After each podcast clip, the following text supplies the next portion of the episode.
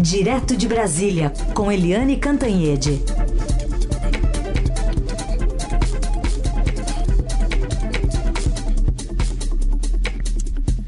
Oi, Eliane, bom dia. Oi, bom dia, Raíssa e Carolina, ouvintes. Oi, Eliane, bom dia.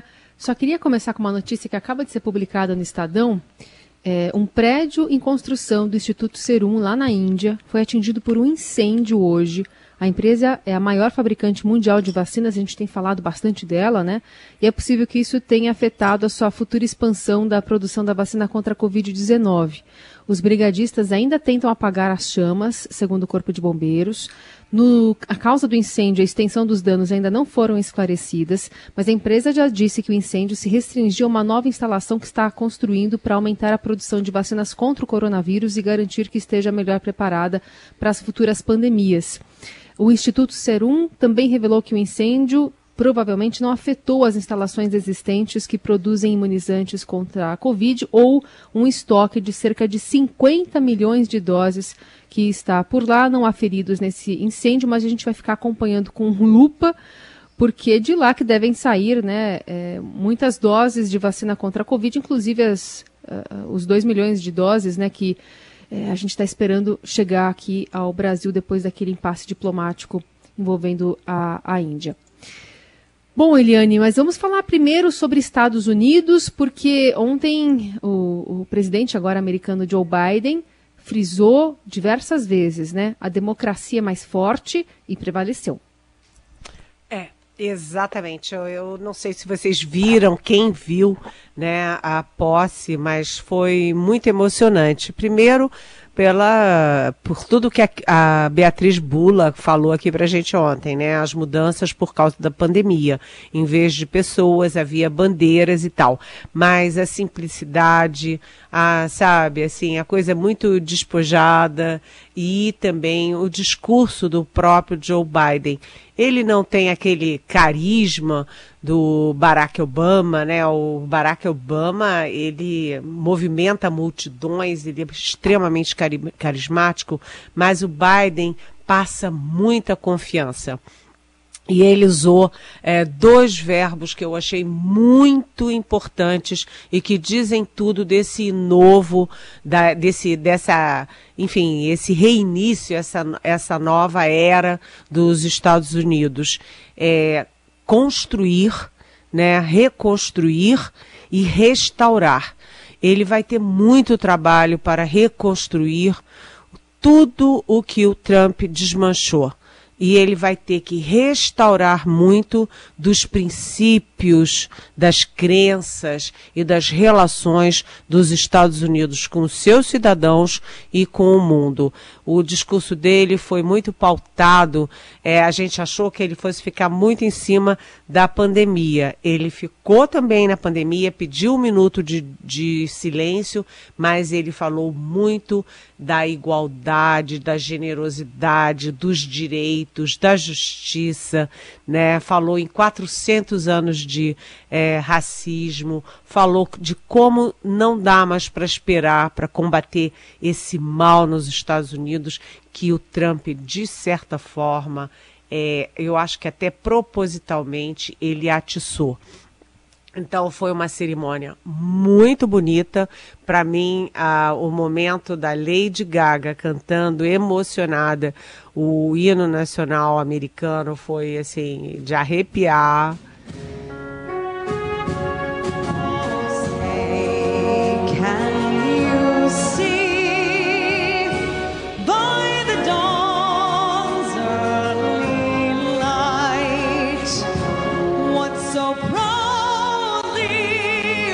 Concordo com você, Eliane. Foi muito emocionante essa, essa parte da cerimônia toda.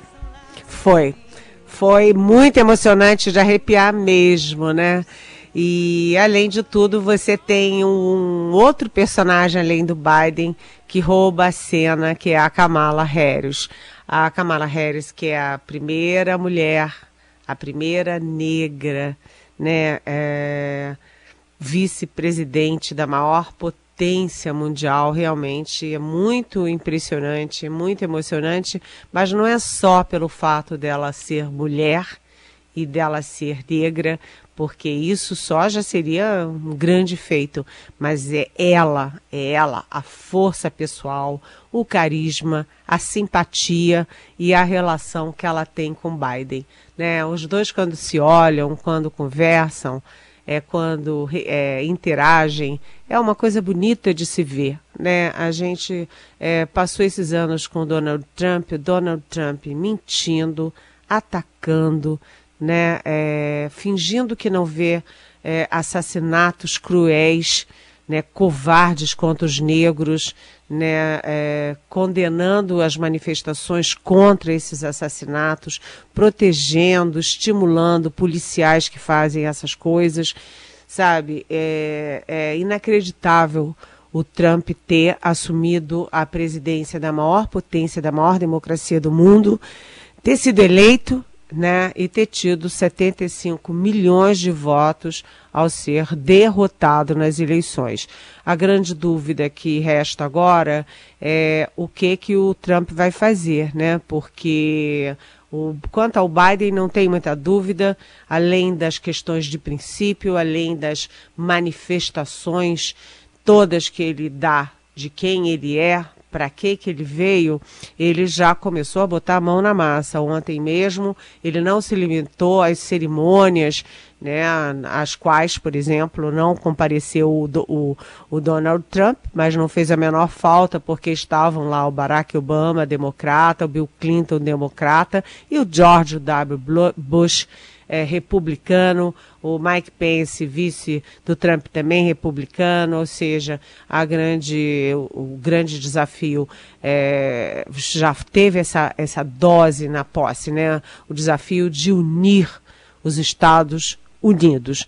Então, unir essa a divisão gravíssima dos Estados Unidos precisa ter, ser corrigida, né? E ele botou, né, na posse, além de representantes negros, também a, a J-Lo cantando e falando em espanhol, né, é, enfim, a união dos Estados Unidos e ele já saiu dali da cerimônia, o Biden, e foi trabalhar. E já tomou medidas muito importantes na área de imigração, na área de clima, repondo os Estados Unidos na cúpula de Paris é, do clima, já também, já mandando enviados lá para para corrigir o erro do Trump que saiu da OMC, da, da OMS, que é a Organização Mundial de Saúde, ou seja, os Estados Unidos é, fecha uma página muito dramática e abre uma outra cheia de luz para a humanidade, para o país e deixa dúvidas é aqui no Brasil, né? É isso, Eliane, até o, o teve a carta, né, do presidente JB para o presidente JB. E o JB daqui diz que o Brasil está comprometido com a defesa do meio ambiente, proteção da Amazônia e com a democracia, as liberdades individuais. Enfim, o que dizer da carta de JB para JB? Olha, é, ontem a, a movimentação do Palácio do Planalto. Começou muito cedo. Eu tive notícias até de que às 6 horas da manhã já tinha troca de mensagem, troca de telefonema, todo mundo muito ativo, porque é, o Bolsonaro está muito isolado, né, isolado por causa da saída do Trump, né? A política externa dele não existe. A única coisa que ele faz na política externa é, é, é brigar com todo mundo e se pendurou numa única, é, numa única âncora que é era Donald Trump. Não foi nem os Estados Unidos, era Donald Trump.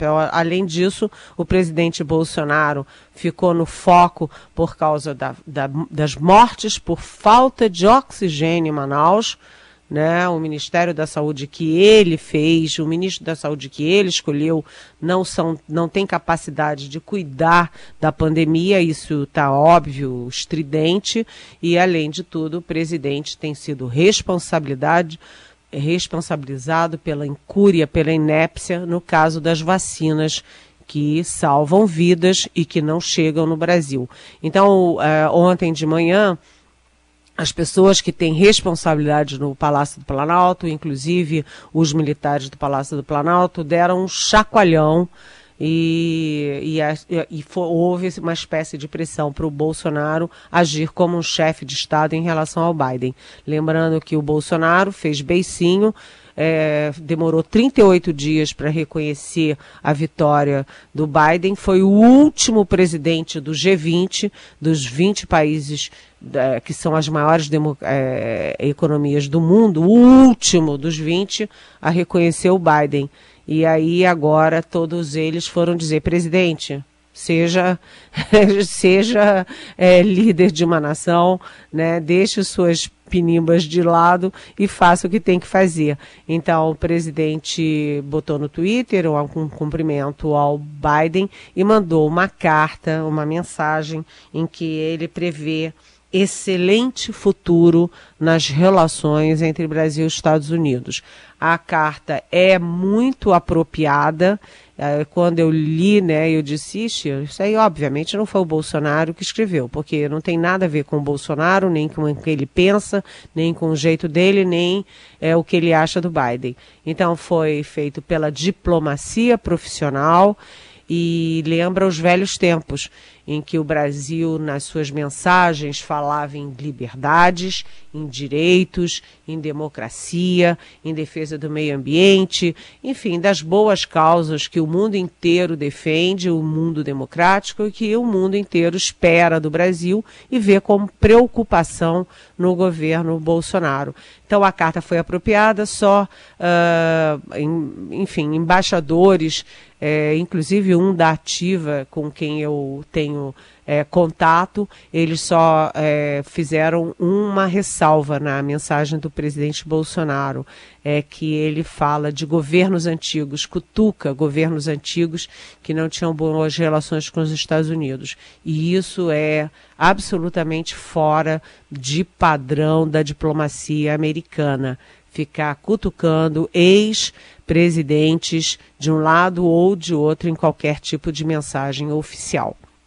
Mas fora isso, que eu já a essa altura considero um detalhe, a carta foi adequada. Agora é saber o que que o presidente vai fazer para corrigir os graves erros da política externa. Aliás, tem uma manifestação do ouvinte aqui, o Marco Antônio de Porangaba, ele fala: no, Eliane, no caso da carta de Bolsonaro enviada a Biden, você diria que alguém usou o computador do presidente enquanto ele saiu da sala, né? Um pouco do que você falou, não foi ele quem escreveu. E o Thomas de Caieiras fala: as crianças do Bolsonaro, né, se referindo aos filhos, estão quietas demais. Será que elas estão aprontando algo? Oi, é, bom dia, Marco Antônio, bom dia, Thomas. Olha, primeiro, é, Marco Antônio, claro que o Bolsonaro não tem nada a ver com esse texto, ele não acha nada disso. Você olha e vê. Ele podia estar tá em Bangladesh na hora que estavam fazendo o texto e mandando o texto, porque absolutamente fora é, do padrão bolsonarista aquele texto, que tem sim um viés de diplomacia e ele não entende nada de diplomacia, como aliás entende de muito pouca coisa. Mas vamos lá. E Thomas, é, as crianças estão quietas, né? As crianças estão quietas porque elas já fizeram um estrago excessivo no Brasil. Né? Eu nem vou falar das rachadinhas de Flávio Bolsonaro, eu vou focar na questão externa. Né? Quando Eduardo Bolsonaro, deputado federal, presidente da Comissão de Relações Exteriores da Câmara, põe bonezinho Donald Trump é, 2020 é um desserviço ao Brasil, porque o Trump poderia perder e isso não tem nada a ver com o interesse do Brasil, o Brasil interferir em assuntos internos de outro país, principalmente sendo a, a grande potência do mundo. Além disso, é, a gente pergunta né, dos filhos é, do presidente como o filho do presidente vai atacar a China do jeito que o Eduardo Bolsonaro ataca sistematicamente. O Eduardo Bolsonaro, aquele Weintraub que já foi tarde, que era ministro da Educação, é um escândalo esse Weintraub ser ministro da Educação, é, também atacava a China. E o próprio chanceler. Eu nunca vi na vida um chanceler que se dirige ao maior parceiro comercial do Brasil do jeito que o Ernesto Araújo é, se refere. Né? Então, eles estão quietos, mas a gente sabe que a família do Bolsonaro é de armas e de guerra. Então, Thomas ou Tomás, você tem toda a razão. É, a sua pergunta faz todo sentido. O que que eles estão aprontando? Essa é uma grande dúvida e a gente precisa ficar de olho, porque boa coisa nunca é. Bom, Eliane, a gente está acompanhando também a repercussão de o que está sendo chamado de uma nota técnica, né, pelo Procurador-Geral da República, em que ele insinua que o Presidente da República pode decretar estado de defesa, tudo isso no meio aí da, do crescimento da pressão pelo impeachment. O presidente que nessas últimas horas também conversando com apoiadores disse: "Se Deus quiser, vou terminar o meu mandato". É, o presidente está precisando mesmo rezar a Deus para terminar o mandato, porque ele cria tantas frentes de atrito na pandemia, na área interna, na área internacional, é, no meio ambiente, na educação, é, enfim, na cultura. Ele cria tantas frentes de, é, de sabe, de, de guerra que não se sabe aonde ele quer chegar. O fato é que o procurador-geral Augusto Aras, ele fez uma nota muito fora de, sabe, assim, extemporânea, porque não tinha nenhum fato específico, objetivo, né, só o ambiente brasileiro, e aí ele soltou uma nota em que ele diz, vou resumir, duas coisas básicas. Primeiro, olha, Crime de responsabilidade de agente público, leia-se, inclusive presidente da República, não é responsabilidade minha, é responsabilidade do legislativo. E dois, olha, com calamidade, anormalidade e, e tudo isso acontecendo, a gente se aproxima do estado de defesa. Essas duas declarações foram bombásticas, teve reação, eu falei lá no Supremo Tribunal Federal, todo mundo muito sabe, perplexo. Teve reação no Congresso Nacional, todo mundo perplexo, na esquerda, no centro, na direita e também das associações de procuradores, por exemplo, a Associação Nacional dos Procuradores da República, a NPR, e também do próprio Conselho Nacional do Ministério Público, CNMP. É, o que que eles todos dizem? Primeiro, há um erro conceitual, porque o, o Aras diz que erro de autoridade, de agente público, é coisa do legislativo, mas todos eles advertem que quando é crime comum, não, crime comum é questão para tribunais e, portanto, para sim o Ministério Público, a Procuradoria Geral da República. E quando você fala nos erros do governo federal, do governo estadual, lá no Amazonas, né, com as pessoas morrendo sufocadas, isso é sim caso de crime comum. E o, o, Augusto Aras não pode simplesmente lavar as mãos e dizer que não tem nada a ver com isso. Né? Fica a sensação de que o Augusto Aras, que é muito aliado do presidente Bolsonaro, que foi es escolhido fora da lista tríplice para PGR, está fazendo isso para. É passar a mão na cabeça do presidente Bolsonaro. É, a segunda questão do estado de defesa é de uma gravidade enorme. Por quê?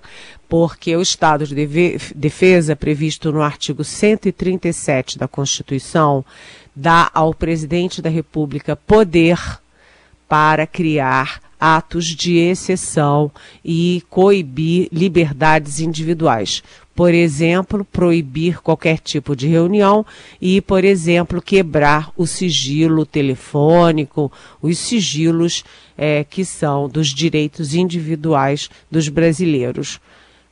Ah, um ministro do Supremo é, me falou, me resumiu de uma forma que eu repito aqui porque é impecável. Né? O estado de calamidade é a antessala do estado de defesa. O estado de defesa é a antessala do estado de sítio.